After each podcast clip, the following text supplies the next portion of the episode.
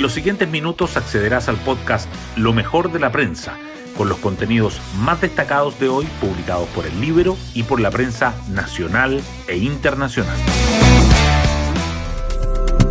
Buenos días, soy Magdalena Olea y hoy martes 20 de septiembre comienza una nueva semana laboral y van quedando atrás los compases dieciocheros. La prensa hoy destaca la impecable parada militar, tal como la describieron las mismas autoridades. Considerado por muchos como un comentario innecesario y de perogrullo, el presidente Boric se refirió a la subordinación del poder militar a la sociedad civil tras participar en el acto. Para las 11 horas de hoy está previsto el discurso del mandatario de la Asamblea General de la ONU. Tanto su alocución como otras actividades que sostendrá en Nueva York tendrán un sello allendista y latinoamericanista puesto que homenajeará las recordadas palabras que el presidente Salvador Allende pronunció hace 50 años en ese mismo organismo. Las portadas del día. Los diarios abordan diferentes temas. El Mercurio destaca que el gobierno alista un proyecto de ley que fija una cuota de género obligatoria a los directores de las empresas. La tercera resalta el perfil de los migrantes que ingresan por Colchane, venezolanos jóvenes y con rumbo a la región metropolitana.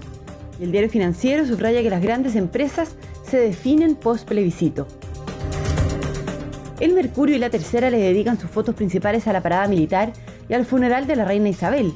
El Reino Unido y el mundo le dan el último adiós en una ceremonia que congrega a más de 500 líderes mundiales. También remarcan que el presidente Boric dará un discurso en la ONU centrado en el proceso constituyente, los derechos humanos, el cambio climático y el rol de América Latina. Otros temas destacados en el Mercurio son que los senadores informan del acuerdo para votar la ratificación del TPP-11 en un plazo de dos semanas, que las protestas en el Instituto Nacional agudizan la división entre los estudiantes y que Andrés Joanet, de Amarillos por Chile, dice que esperamos concretar pronto la formalización del partido. La tercera, por su parte, resalta que el partido de la gente Giles aparecen como los votos decisivos para la presidencia de la Cámara, el plebiscito de entrada resurge como alternativa a la negociación constitucional y que una encuesta por el proyecto de 40 horas muestra que los trabajadores prefieren la flexibilidad de jornada y horaria.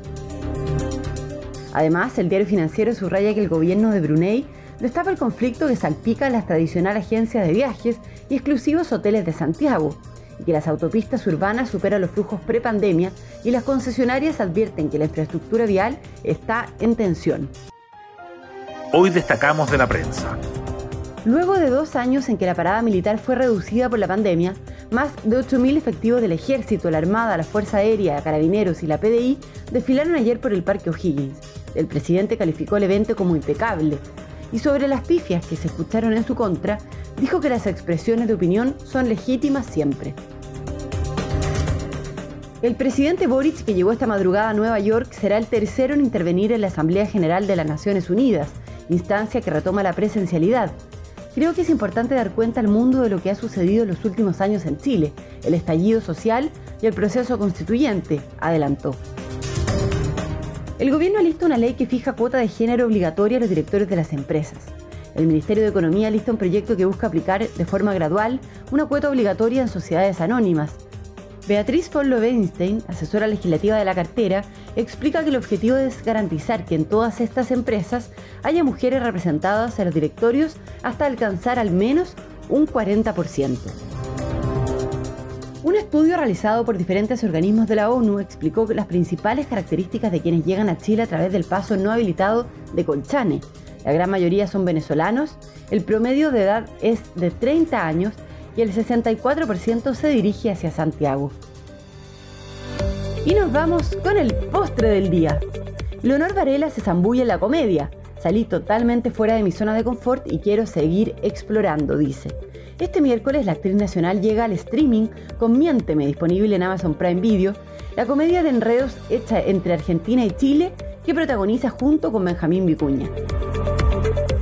Bueno, yo me despido, espero que tengan un muy buen comienzo de semana y nos volvemos a encontrar mañana en un nuevo podcast, Lo mejor de la prensa.